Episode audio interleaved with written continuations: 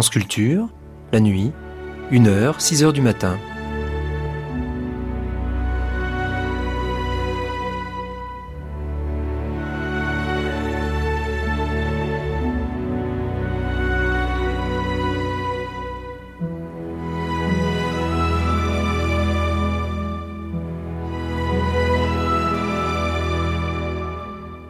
Au début des années 80, la rencontre de trois hommes va donner naissance au fameux radeau des cimes. C'est un formidable outil de prospection qui permettra une magnifique succession de découvertes. Embarquement immédiat avec euh, Ruth Stegassi, ou quand le radeau se transforme en canot de sauvetage.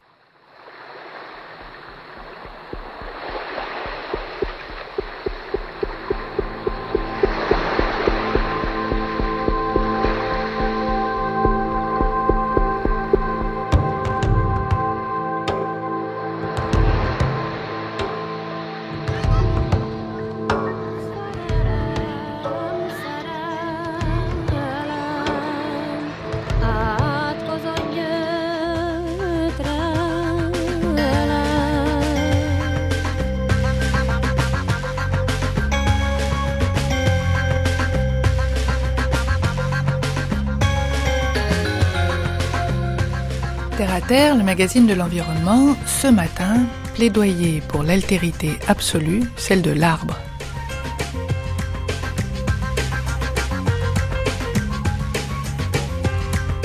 Francis, allez, on va commencer par une question euh, empreinte de curiosité personnelle. On s'était rencontrés euh, une première fois il y a six ans maintenant pour un livre qui s'appelait Éloge de la plante. Celui qui nous réunit aujourd'hui s'intitule Plaidoyer pour l'arbre. Vous êtes passé d'un éloge à un plaidoyer de la plante à l'arbre, pourquoi? Pourquoi pas? L'arbre a évidemment besoin d'un avocat, puisque il bouge pas, il parle pas, et on le coupe bêtement sans qu'il réagisse. Donc euh, j'ai éprouvé le besoin de faire un plaidoyer pour l'arbre. C'est pas, c'est pas incompatible avec l'éloge. Oui, mais l'arbre plus que la plante? C'est-à-dire ça, c'est personnel. Mon métier, c'est les arbres, c'est les plantes en général, puisque je suis botaniste. Mais réellement, le, le mon centre d'intérêt, ça a toujours été les arbres. Qu'est-ce qu'on appelle un arbre? De fait, la définition méritait vraiment d'être refaite. Dans les définitions classiques, celles qu'on enseigne dans les écoles forestières, par exemple, l'arbre, il n'a pas le droit d'avoir plus, d'avoir moins de 7 mètres de haut. En, ensuite, il faut qu'il ait des branches. Et en outre, il faut que son diamètre s'accroisse avec le temps. Le défaut de cette définition classique, c'est les défauts. C'est que ça excluait tout un tas de plantes tropicales qui n'ont pas de branches, de plantes de, appartenant au groupe des monocotes qui n'ont pas de croissance en diamètre, et, et de plantes fossiles qui n'avaient pas non plus de branches. Et donc c'était une vision, une définition de l'arbre qui était faite pour accommoder nos arbres à nous, ici. Euh, qu'un palmier ne soit pas considéré comme un arbre, ça m'a toujours paru ridicule. Alors j'ai profité de ce bouquin pour faire une nouvelle définition de l'arbre qui englobe ces, ces plantes-là. Alors évidemment, euh, plantes fossiles, on se dit mais après tout, elles sont mortes, elles ont disparu depuis longtemps, mais euh, il faut pas non plus euh, se tromper là-dessus. Vous savez, les arbres sont sur la Terre depuis bien plus longtemps que nous. 380 millions d'années. Il y avait déjà des arbres. Cette planète a toujours porté des arbres. L'homme là-dedans, il est intervenu et on peut émettre des réserves sur son avenir. 3 millions d'années. 3 millions d'années pour le genre Homo, mais pour le, notre espèce à nous, c'est bien plus récent que ça.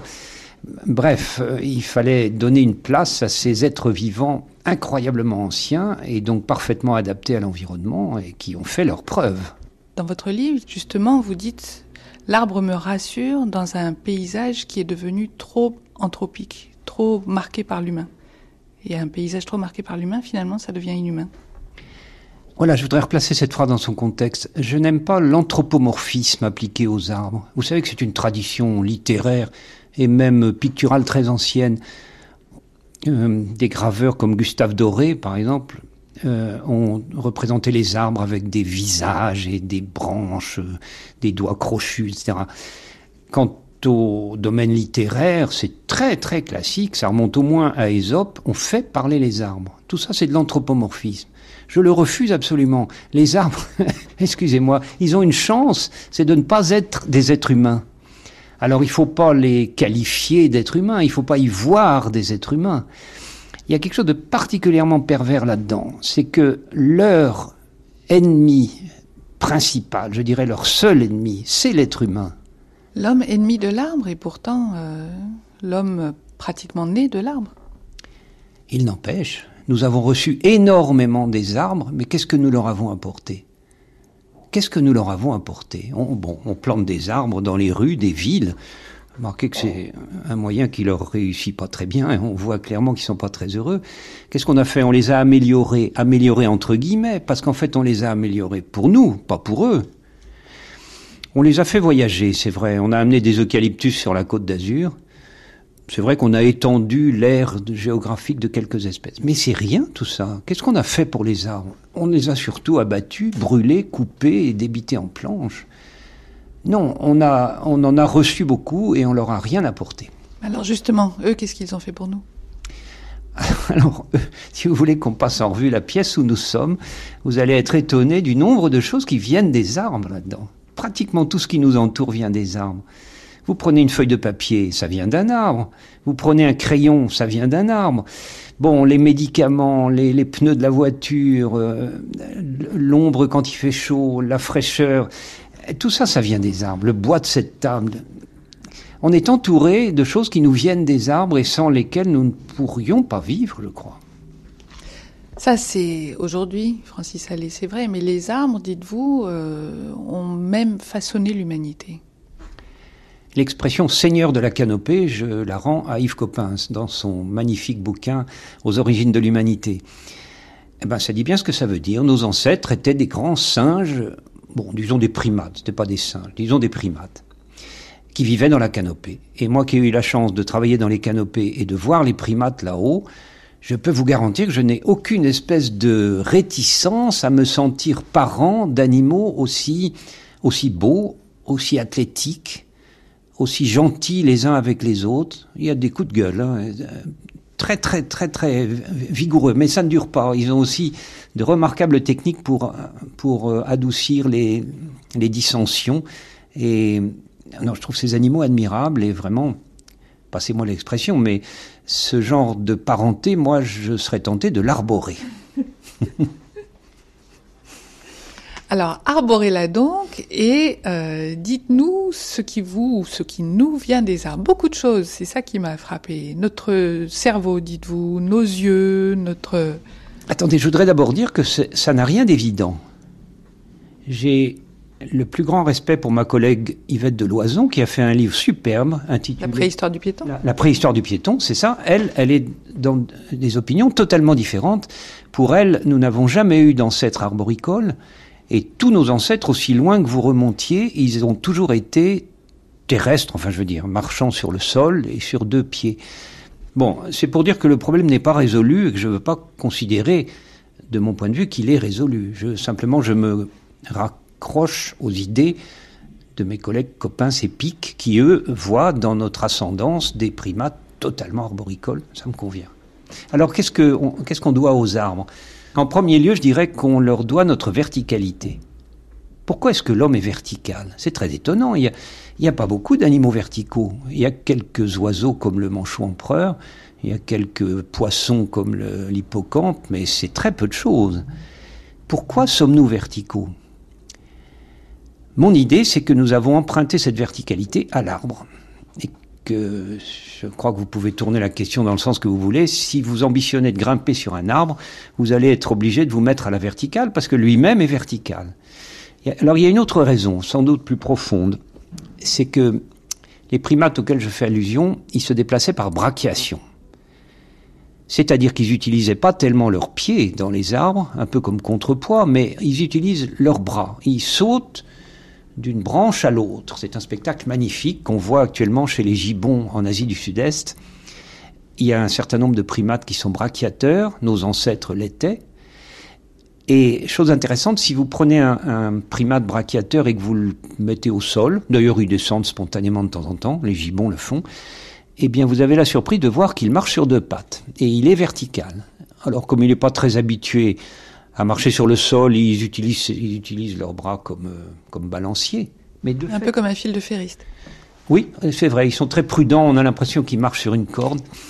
Mais quoi qu'il en soit, ils sont verticaux, ils sont bipèdes. Et voilà que je crois comment est née la bipédie. Et la verticalité, ce qui marche ensemble, bien sûr. Notre verticalité, je propose ça, nous la devons aux arbres. Sans les arbres, nous serions autre chose, nous serions horizontaux, sans doute, et pas bipèdes. C'est déjà pas mal, mais là je vous parlais de la taille du cerveau, de la forme du visage, des yeux.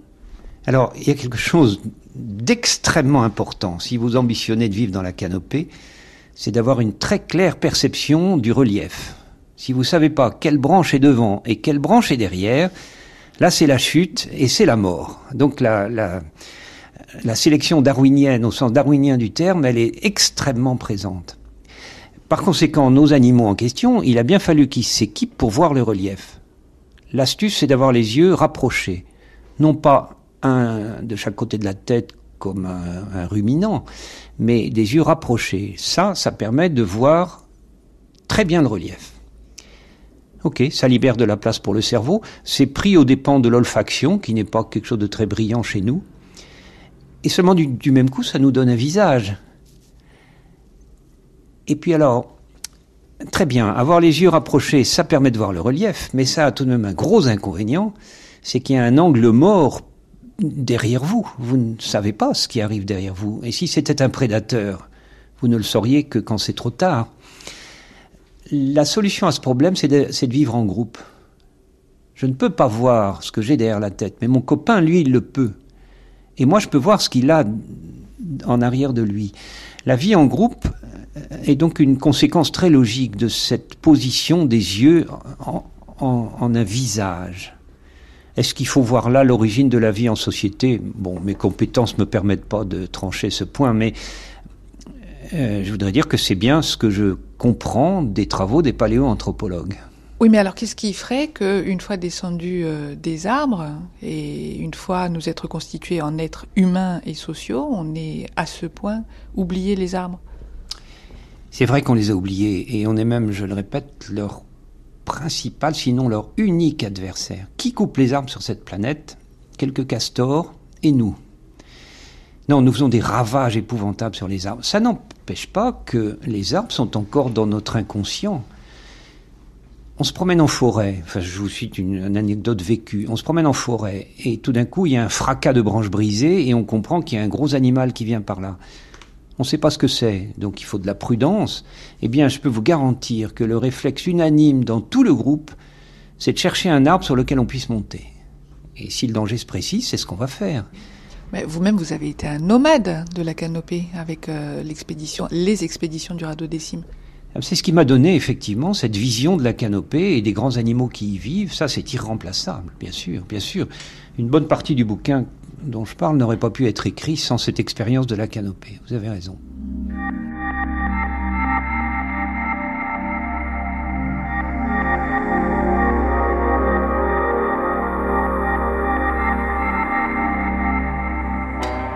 Francis, allez, vous allez me trouver en fait très anthropocentrique. On est parti du fait que les arbres n'avaient pas la voix qu'on leur prête et nous revoilà en plein chez les humains. Alors on va retourner peut-être euh, du côté des arbres, sinon vous allez m'en vouloir. Et peut-être à travers quelques portraits, vous faites une galerie de portraits, euh, tous euh, différents, tous très forts, et dans lesquels, malheureusement, je dis malheureusement, on va comprendre pourquoi, l'homme est rarement absent. Alors vous avez dit à deux ou trois reprises que l'homme était vraiment le plus grand ennemi, ou peut-être même le seul ennemi de l'arbre.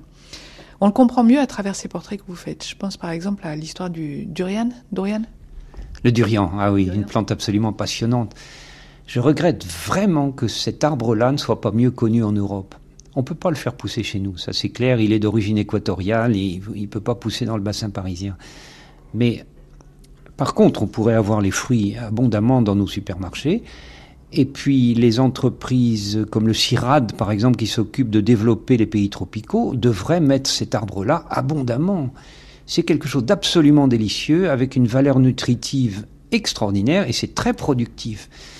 Comment vous le décrire? Ceux qui le connaissent n'ont pas besoin qu'on le leur décrive, et ceux qui le connaissent pas, j'y arriverai pas parce que les mots ne suffisent pas pour décrire un durian. Je voudrais simplement dire qu'à mon avis, c'est la quintessence de l'Asie. Voilà. Il a quand même une caractéristique très particulière et qui, moi, m'a charmé, je dois dire, à la lecture, c'est euh, cette odeur qui est capable de se transformer d'une certaine manière dans le nez de, de ceux qui la sentent. C'est une odeur effectivement très discutable quand vous êtes loin. Loin, c'est-à-dire à une quinzaine de mètres d'un durian. Ça sent loin, ça a une odeur très forte. Et c'est vrai qu'à cette distance-là, c'est très discutable. Il y a un auteur anglais qui a dit euh, c'est délicieux, mais quel dommage qu'on soit obligé de le manger dans les toilettes. Bon, ben, je n'insiste pas sur cet aspect-là, mais prenez votre courage à deux mains. Allez voir ce fruit de près et mettez votre nez dans la coque. Et là, vous allez voir que c'est une odeur absolument délicieuse, une odeur de fruits qui n'a absolument plus rien de répréhensible. Alors, si vous envisagez de, le goûter, là, c'est vraiment l'extase. Alors, c'est vrai que les Européens sont un peu surpris parce que ça tient du coulant de camembert, euh, du, de l'ananas, de l'ail. Euh, enfin. Le coulant de camembert, ça, c'est la consistance, c'est pas le goût. Si, un peu le goût aussi. Ah non, mais c'est une extrême richesse, le durian. Excusez-moi, c'est indescriptible. il faut l'essayer, il faut vraiment l'essayer. Et ceux qui ont la chance d'aller en Asie, ils ne devraient pas avoir peur de ce fruit-là. Il faut vraiment se, se régaler avec le durian. La quintessence de l'Asie, dites-vous, et effectivement, vous racontez, vous rapportez toutes sortes euh, d'histoires extraordinaires, comme ce roi qui faisait euh, venir les fruits par des coureurs à pied sur plus de 300 kilomètres. Enfin, vraiment, on sent qu'il y a euh, une, une richesse culturelle et d'organisation sociale autour de cet arbre exceptionnelle. Encore maintenant, d'ailleurs, les Asiatiques, dans leur ensemble, depuis le Japon jusqu'au sud des Philippines, ils sont passionnés de durian. Et même les gens pauvres, quand l'époque est venue, ils sont prêts à... C'est un fruit assez coûteux, hein, parce qu'il n'y en a jamais assez pour tout le monde. Les gens sont prêts à mettre des petites fortunes pour avoir un bon durian. Deuxième problème, outre euh, l'abondance de la demande par rapport à l'offre, c'est la reproduction du durian. Alors effectivement, cet arbre très curieux, il est pollinisé par les chauves-souris. Bon, dans les tropiques, ça nous étonne pas, il y a beaucoup d'arbres, même la, banane simplement. les chauves-souris sont très, efficaces dans la pollinisation. Le problème, c'est que ces chauves-souris, elles ne peuvent se nourrir des fleurs de durian du nectar des fleurs de durian que trois semaines par an, pas plus, puisque c'est une floraison très concentrée dans le temps. Elles ont donc forcément d'autres ressources.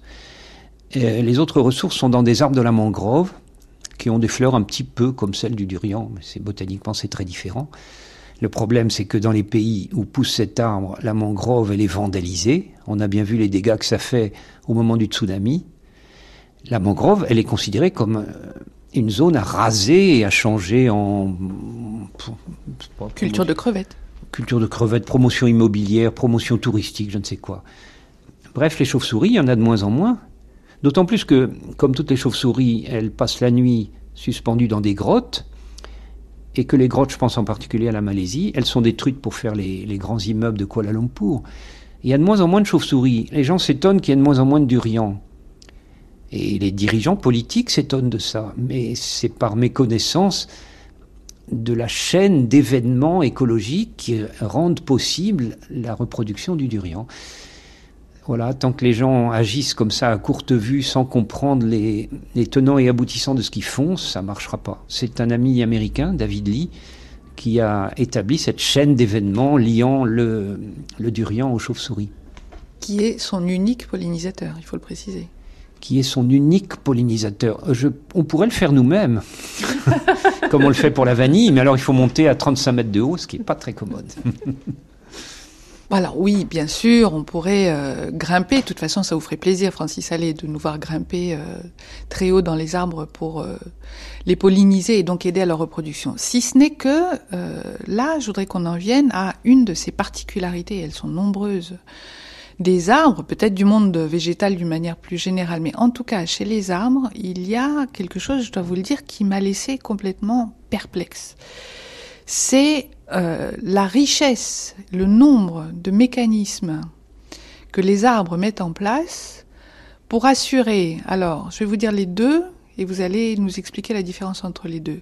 D'une part, leur immortalité, mais leur immortalité passe d'une certaine manière par la reproduction à l'identique de ce qu'ils sont, ou la réitération, ce que vous appelez la réitération. D'autre part, par ce que nous connaissons sous le terme de reproduction, c'est-à-dire une reproduction sexuée, deux arbres donnant naissance par la graine à un, nouvel, un nouveau petit arbre, en quelque sorte.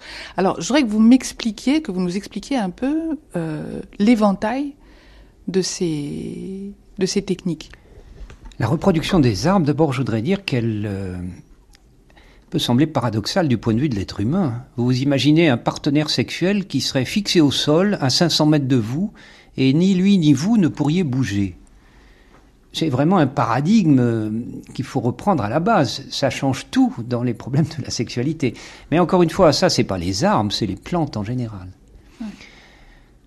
Sur la sexualité, je crois que vous l'avez assez bien résumé. Il faut deux partenaires et ça fait un descendant. Il arrive aussi que les arbres étant à la fois mâles et femelles pour la plupart d'entre eux, l'arbre isolé puisse, euh, je dirais, se servir à lui-même de partenaire sexuel et produire sa propre descendance. Ça, c'est de la sexualité. Ça veut dire, vous obtenez des graines qui vont s'éloigner pour une raison quelconque, un animal, le vent, je ne sais quoi, qui vont s'éloigner de l'arbre producteur et ça va donner des petits arbres avec un génome différent de l'arbre d'origine. Sexualité qui est finalement assez classique dans ces, dans ces grandes lignes. Alors, il ne faut pas confondre ça avec l'acquisition par les arbres de la coloniarité, du statut d'organisme coloniaire. Ça, c'est la réitération. Coloniaire, euh, au même titre que le corail, par exemple. Oui, que le corail, que les bryozoaires, que les acidies, que les, les etc. La, zoologie est très riche en, en animaux coloniaires. Bizarrement, chez les plantes, l'idée qu'une plante puisse être coloniaire, ça progresse très lentement. Je ne comprends pas pourquoi. Les arbres, de mon point de vue, beaucoup d'arbres, pas tous, attention, sont colonières. Sont colonières parce que de la graine sort un jeune arbre, et au lieu que ce jeune arbre devienne directement un grand arbre, il s'édifie par euh, augmentation du nombre de copies de ce jeune arbre. C'est-à-dire, sur le premier, il en pousse un autre. Il en pousse dix autres et sur les autres, il en pousse encore, encore et encore. C'est des répétitions de copies, c'est ce que, c'est ce que mon collègue Oldman a appelé la réitération. À partir de là, la plante devient colonière, et à partir de là, elle a une chance de devenir immortelle. C'est d'ailleurs pareil chez les coraux. L'individu élémentaire d'un corail, le polype, ça vit pas très longtemps, quelques mois, je ne sais pas exactement, mais c'est, c'est pas ça qui vit longtemps, c'est la colonie qui vit longtemps nous avons exactement la même situation chez les arbres.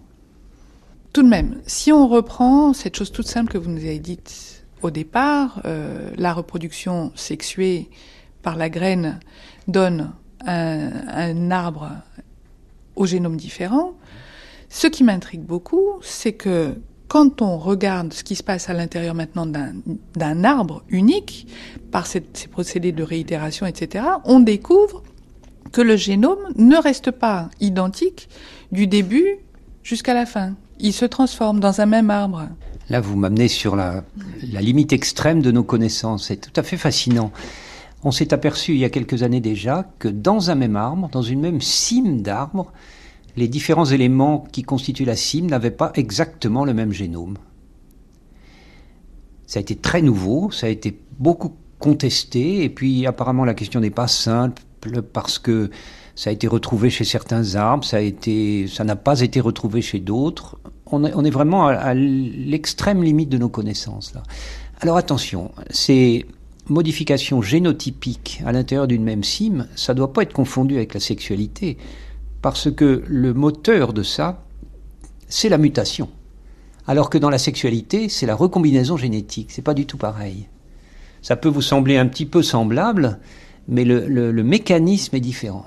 Le mécanisme différent donne des résultats différents? Pas forcément, non, non. Écoutez, euh, nous avons l'un et l'autre le génome humain, et cependant nous ne sommes pas identiques. Eh bien, dans, dans la cime d'un grand arbre, c'est le génome de l'espèce considéré partout, mais avec des différences qui justifient des petites différences, euh, parfois même visibles à l'œil nu, différences de comportement, etc. L'arbre est une, est une colonie, je le répète, et il faut ajouter que les différents éléments de la colonie peuvent avoir des génomes sensiblement différents. Mais encore une fois, c'est la mutation. Ça se passe euh, dans la canopée, bombardée d'ultraviolets, et c'est là que sont les points de croissance des, des plantes, des arbres. On a l'impression que tout est fait chez ces organismes-là pour augmenter la variabilité génétique interne à la plante. Alors on peut se demander pourquoi c'est important pour un arbre d'avoir dans sa propre cime une réserve de variabilité génétique. Pour l'instant, j'ai simplement une idée qui est spéculative, mais je voudrais tout de même la transmettre. L'arbre vit très longtemps. Il est parfois même virtuellement immortel. Pendant des durées de plusieurs milliers d'années, la probabilité pour qu'il y ait un changement climatique important, elle est, forte. Dans une situation comme celle-là, l'animal, il se déplace. La plante, évidemment, ne peut pas se déplacer. Qu'est-ce qu'elle peut faire par contre? C'est se changer elle-même. C'est-à-dire que là où un premier, une première variante du génome était adaptée au premier climat, eh bien pour le climat suivant, il va falloir mettre en avant une autre variante du génome. Fort heureusement, cette variabilité, elle existe déjà dans la cime de l'arbre. Eh bien, maintenant que je, me, je vois les choses de cette façon, je crois qu'on peut trouver assez facilement chez des vieux arbres l'indice qu'une première partie de la couronne a été mise de côté au profit d'une autre partie de la couronne qui continue la croissance et qui est mieux adaptée que la première.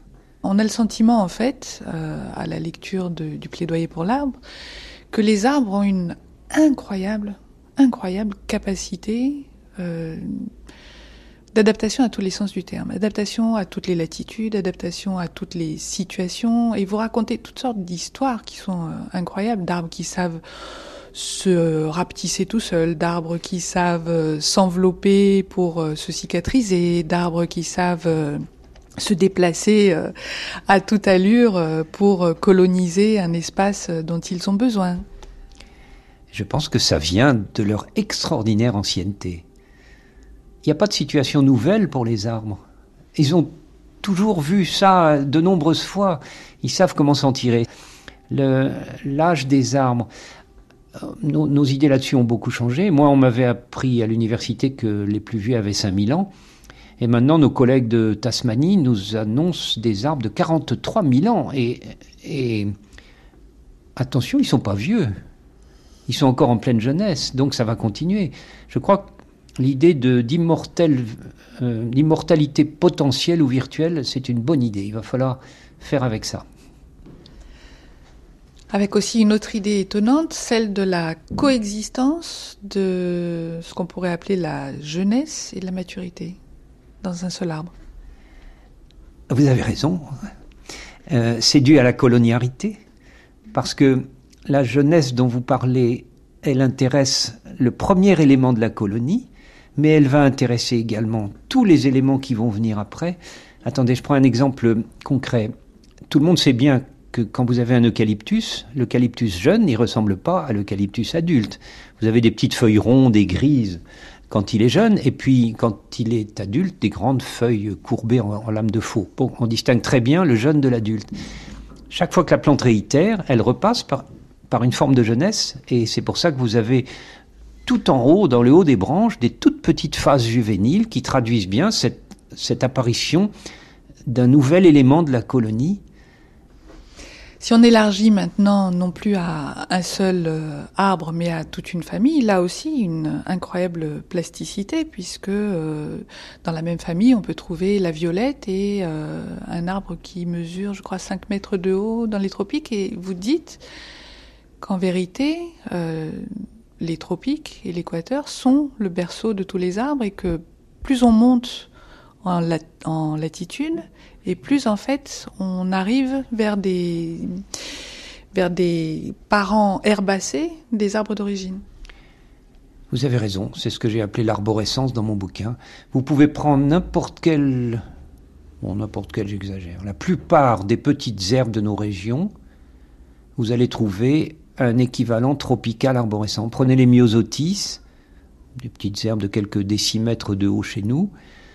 Dans les régions d'Amérique centrale ou d'Amérique tropicale en général, vous avez le genre cordia, qui sont des énormes arbres, pas question de faire le tour avec vos bras, et c'est des arbres utilisés pour le bois. Euh, un autre exemple, la famille des euphorbiacées, avec les mercuriales qu'on a chez nous, un mètre de haut maximum, l'équivalent tropical, ça pourrait être par exemple l'EVA, un arbre énorme de première grandeur qui pousse dans le bassin amazonien. Cette arborescence, ça c'est une règle vraiment forte. Je ne dis pas qu'il n'y a pas quelques exceptions. Par exemple, il y a des familles où il n'y a pas d'herbe, donc là, ça ne marche pas. Et, mais d'une façon générale, cette arborescence, elle est vérifiée dans tous les groupes. Alors il reste à l'expliquer. Ça, c'est pas facile.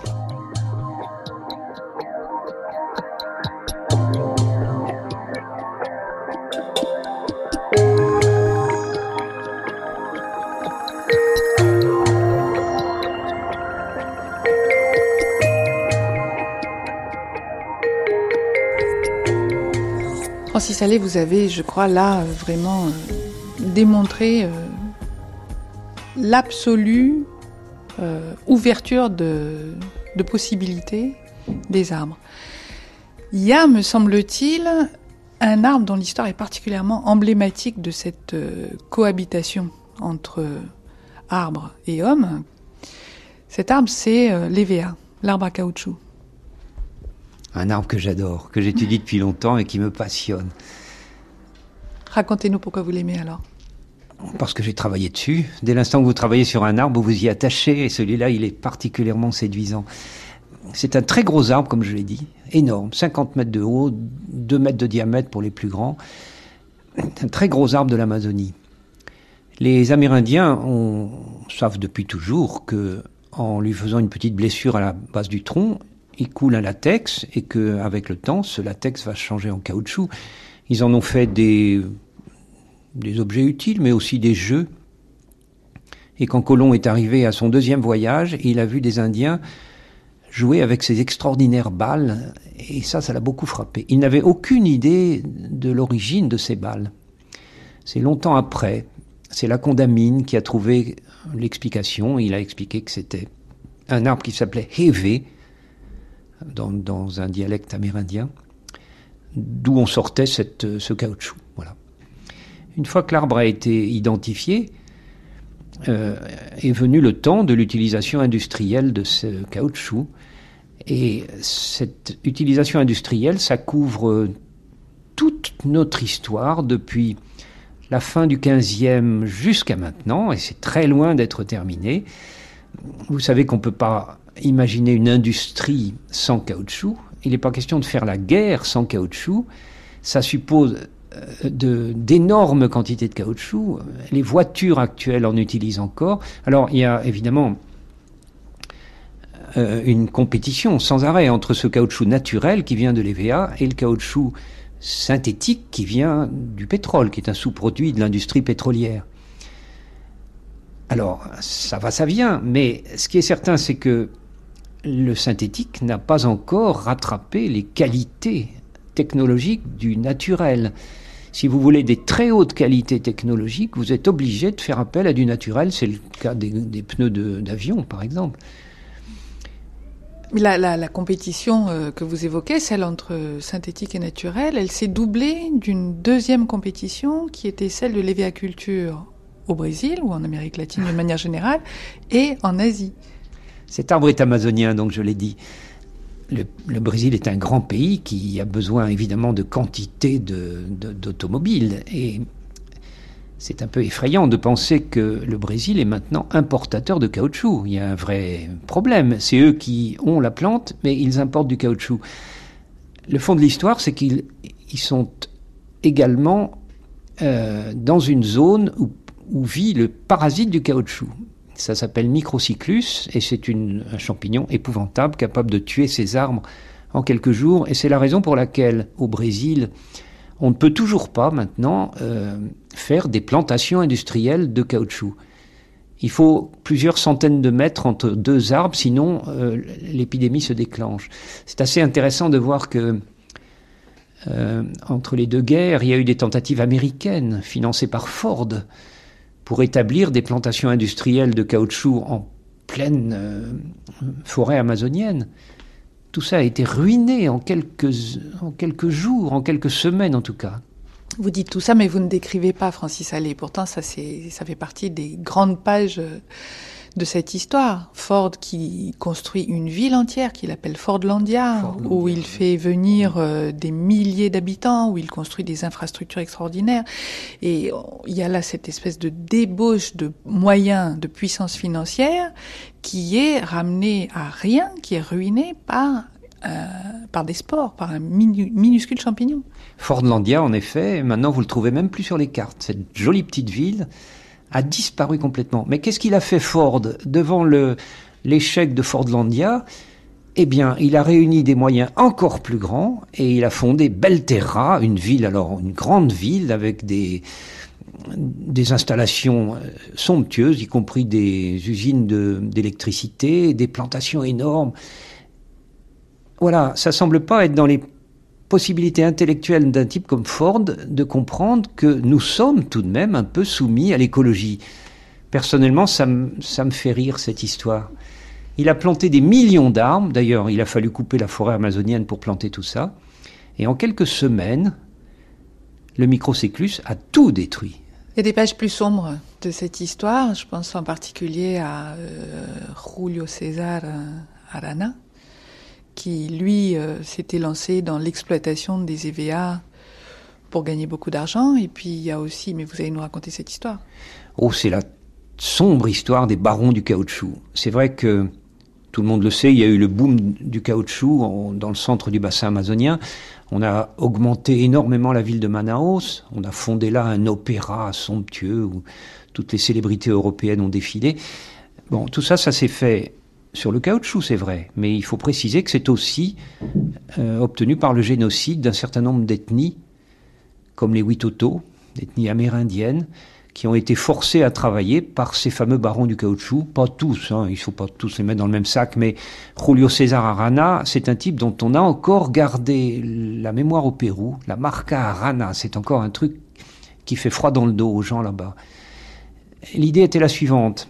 Euh, vous ne pouvez exploiter le caoutchouc sur le terrain que six mois par an à peu près. Parce que le reste du temps, la forêt est inondée, pas question de travailler. Alors quand Arana utilisait des Brésiliens du Nord-Est, il était obligé de les nourrir aussi quand ils ne travaillaient pas. Il lui est venu l'idée perverse que s'il prenait des Amérindiens, il pouvait les faire travailler six mois et les éliminer après. Et puis, à la prochaine saison de récolte, eh il embauchait d'autres Amérindiens et il les éliminait. Et c'est comme ça que la population des Witoto, elle a pratiquement disparu. Une page euh, peut-être moins sombre et néanmoins tellement emblématique, me semble-t-il, de la façon dont notre époque euh, industrielle euh, considère et envisage la nature et les arbres en particulier, c'est cette histoire tragicomique de ce monsieur Rands qui s'occupait euh, des, stations de caoutchouc et du programme caoutchouc plus exactement pour le département agricole euh, des États-Unis et qui a été euh, conduit à lancer des programmes extraordinaires sous la pression du gouvernement à l'époque où le gouvernement américain avait impérativement besoin de caoutchouc, juste avant-guerre et pendant la guerre, pour remplacer le caoutchouc qui commençait à se faire rare du fait de la guerre c'est Pearl Harbor, le bombardement de la flotte américaine par les Japonais. Comment est-ce qu'on a fait? Dans un premier temps, tous les États-Unis se sont mobilisés pour récupérer tout le caoutchouc qui n'était pas utile. Et puis ensuite, il y a eu deux tentatives différentes. Il y a eu la tentative industrielle, faire du caoutchouc synthétique, et d'autre part la tentative de l'USDA d'aller chercher du caoutchouc naturel dans les régions d'Amazonie où il y en avait le plus. Ça a été Rands, en effet, qui a dirigé ça. Et sur le terrain, ça a été un collègue à moi qui s'appelle Schultz, un type absolument étonnant, qui est mort malheureusement il y a 2-3 ans, et qui a exploré euh, le Rio Apaporis en Colombie. Il a trouvé des densités énorme de caoutchouc. Il a d'ailleurs fondé Puerto Evea à cette occasion. Et puis, entre-temps, pendant les années de la guerre, l'industrie américaine, avec toute sa puissance, a mis en place suffisamment d'usines pour retraiter les, sous-produits pétroliers, pour que voilà, les besoins en caoutchouc soient couverts. À la fin de la guerre, Schulz avait réuni des collections absolument admirables de ces EVA, très producteurs, résistants au microcyclus. Malheureusement, quand la guerre a été finie, on a dit à Schulz, mais vous perdez votre temps, les usines sont là et maintenant il faut faire travailler les usines. Donc on a tout misé sur le synthétique et le naturel est devenu presque euh, inutile. Euh, bon, c'est épouvantable. Ça, c'est un des excès de, de l'industrialisation.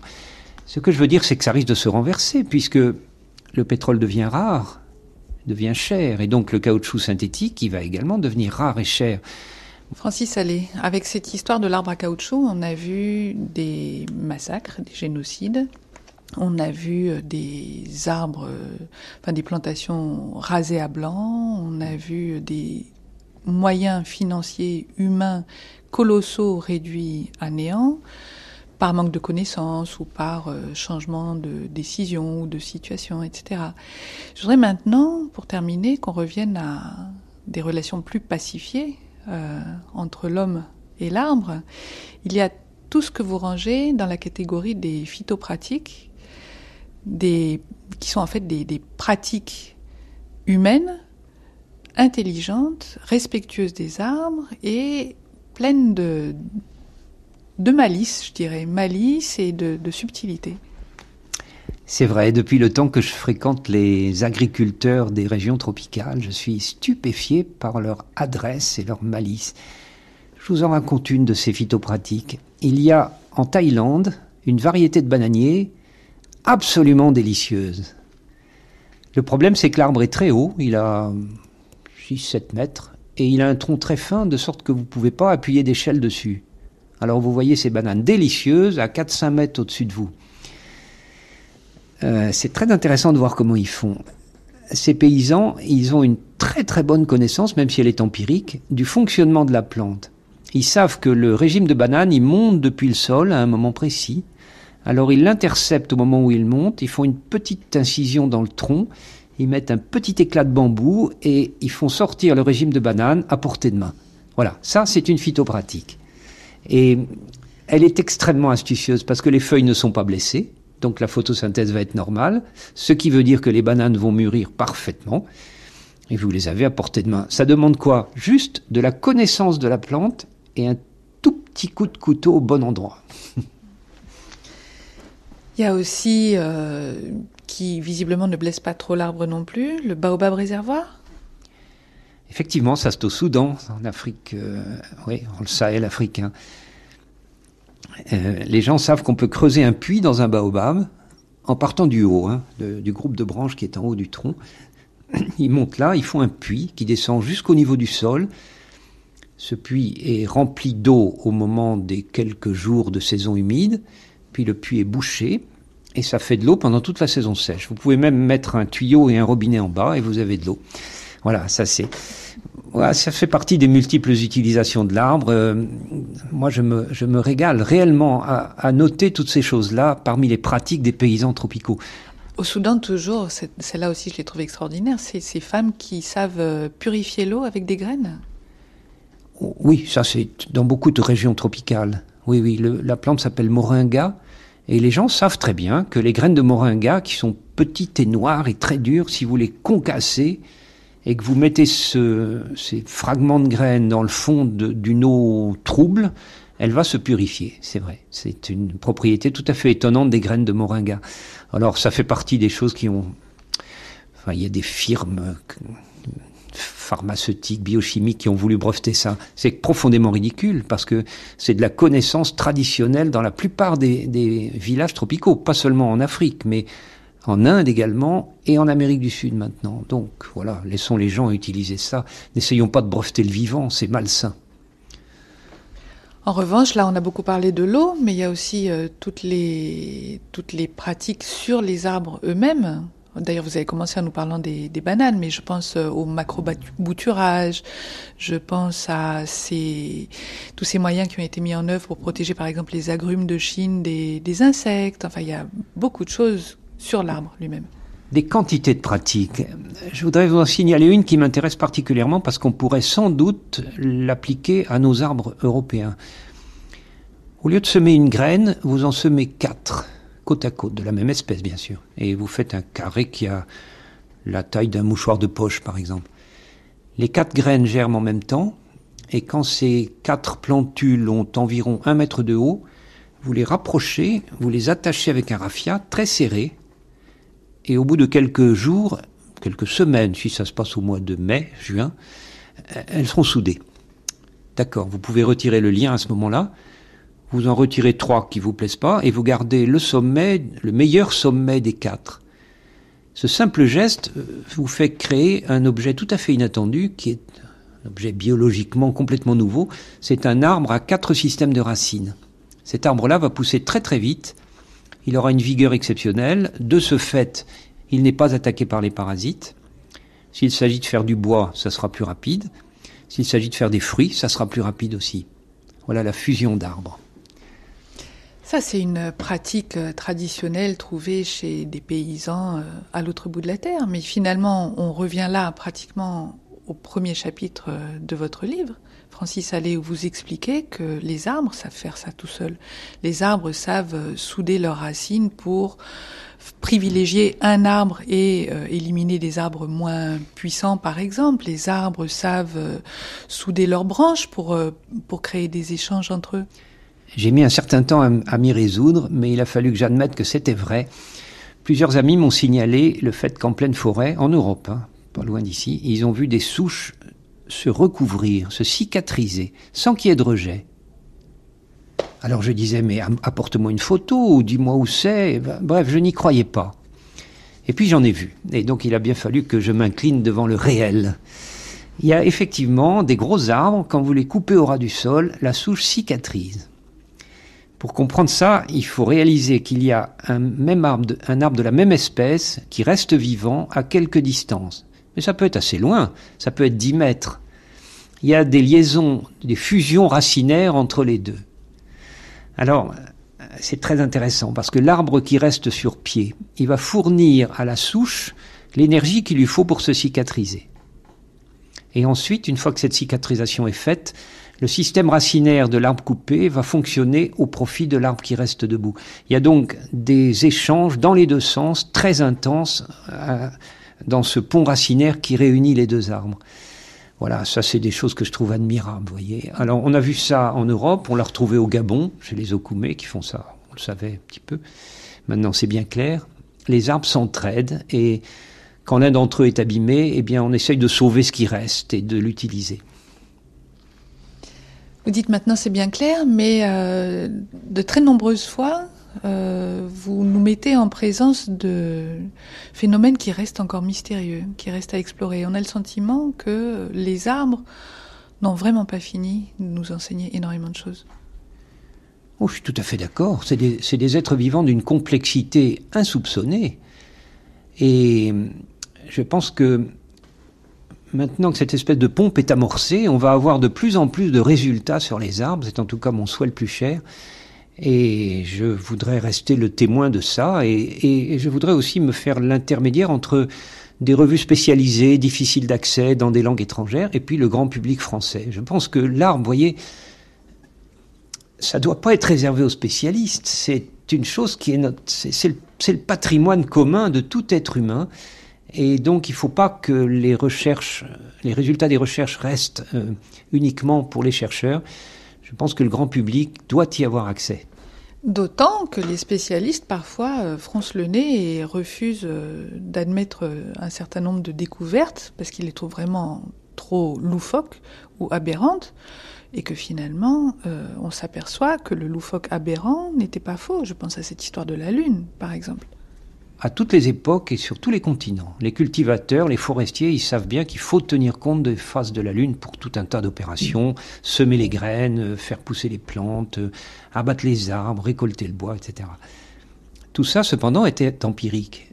Et depuis 1997, il y a une note dans Nature, co-signée par Zurcher en Suisse, deux Italiens et un Français, qui établit de façon indiscutable que la Lune a une influence sur les arbres. C'est la marée dans les arbres. L'idée, vous voyez, c'est que quand la Lune tire, l'arbre est un peu plus haut et donc un peu moins gros. Et quand elle tire pas, l'arbre descend un peu et il est un peu plus gros. D'accord. Ça, c'est les marées, deux fois par jour. Ça relance, à mon avis, l'intérêt de, des travaux sur l'arbre et la lune. Je veux signaler au passage le, travail très intéressant de mon collègue Zurcher en Suisse, parce que lui, il s'est vraiment attelé à, à, démêler toutes les influences de la Lune sur les arbres. C'est extrêmement intéressant. En Suisse, par exemple, mais d'autant, euh, d'autant Francis Allais qu'il euh, il n'était pas très bien accueilli au sein de la communauté scientifique quand il a commencé euh, sur, sur ce terrain-là. Très mal accueilli. Ça, ça m'a beaucoup scandalisé. Il y a une époque pas si lointaine, j'espère, c'est une époque révolue, mais j'en suis pas absolument certain, où un scientifique qui envisageait d'étudier une influence lunaire, il était mis au banc de la communauté scientifique. Je trouve ça ridicule et scandaleux. Alors moi, j'ai fait tout ce que je pouvais pour aider Zurcher on est en très bon très, lien très, très d'amitié, très étroit. Et je profite de cette occasion pour signaler qu'il fait un travail étonnant sur la conservation des bois en fonction de la date d'abattage. En Suisse, comme je le disais, les, les, maisons sont souvent en bois dans les montagnes. Si vous n'avez pas beaucoup de moyens, vous achetez du bois tout venant.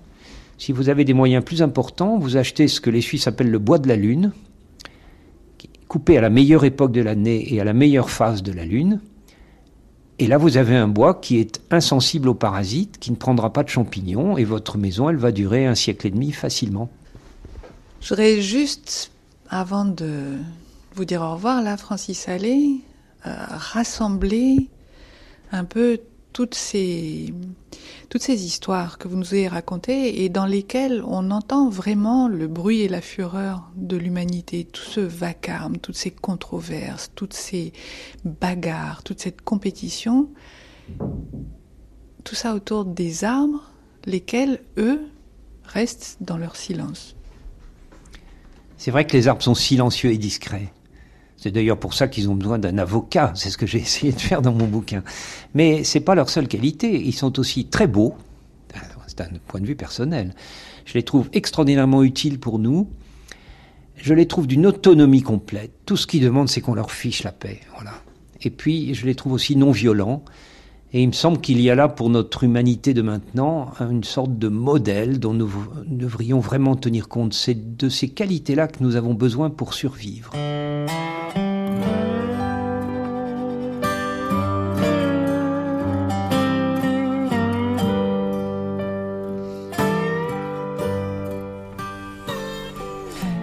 Et Francis Allais est encore loin de nous avoir tout dit. Il y en a encore beaucoup dans son très beau livre Le plaidoyer pour l'arbre aux éditions Actes Sud. Terre à Terre vous est proposé par Ruth Stegassi, préparation Laurence Chempin, revue de web Anne Gouzon, mixage Noélie Pellegrin, réalisation Olivier Bétard.